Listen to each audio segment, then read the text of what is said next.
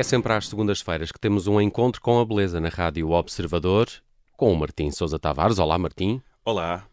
Eu sou o Nelson Ferreira, está comigo o Bruno Vieira Amaral e o Martim hoje leva-nos de férias, eh, como se eu o Bruno já não tivéssemos ido e agora vamos sofrer com, com isto que o Martim cá nos eh, trouxe. É Trazes o som das férias de verão, Trago... Isso é arriscado. Pois é, eu sei. Aliás, hum, para muitos as férias são tempo de descanso, não sei se é o vosso caso. Já dirão. Hum, mais ou menos. Para outros pois. é tempo de hobbies e para outros é tempo de se dedicarem àquelas ocupações para as quais não têm tempo no dia a dia por causa do trabalho e, portanto, há quem use as férias para trabalhar, para, para projetos pessoais, etc. Para ir às finanças. Em, em qual dos três é que se enquadram? Descanso, eu, eu, eu, eu quero ir sempre descansar, mas depois uh, o próprio início das férias e um bocadinho o fim é sempre uma odisseia, não é? Pois. As, as malas e as coisas. Às vezes quase é seca. Quase, quase não me apetecia ir de férias. Não pois. sei se sofrem disso. Percebo. Percebo. Não, com, com filhos pequenos, as férias são, são feitas para eles. Então, para nós é mais uma. Nós pais é mais uma espécie de, de trabalho.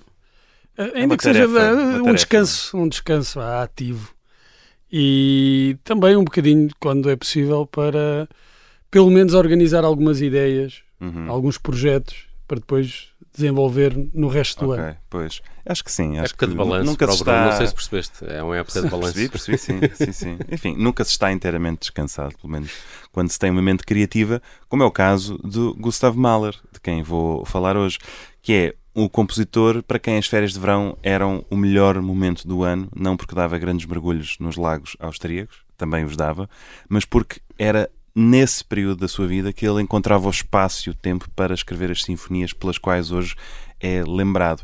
Então, Porque... o que é que fazia no resto do ano? Pois, é isso que eu vos vou contar. Ah. Então, o nosso Gustav Mahler nasce em 1860 na Boémia. Lembram-se da Boémia? Tivemos aqui um episódio dedicado uhum. aos, aos, cristais da Boémia. Pois, ele era daí, Império Austro-Húngaro. Temos a falar de mais um compositor com origens muito humildes background judaico, provinciano, portanto, de, lá dos confins do Império. Para dar uma ideia, a avó dele era uma vendedora ambulante de rua, o pai foi cocheiro, depois abriu uma estalagem, enfim, casou com uma miúda de 19 anos, que era filha de um fabricante de sabão, fez 12 filhos uh, a essa miúda, apenas 6 sobreviveram para lá da infância, enfim, estamos a ver o, o cenário uhum. uh, tristonho e a verdade é que hoje lembramos-lo como um dos grandes compositores de sempre, mas no seu tempo ele era conhecido como maestro. Ele é um daqueles casos de miúdo prodígio.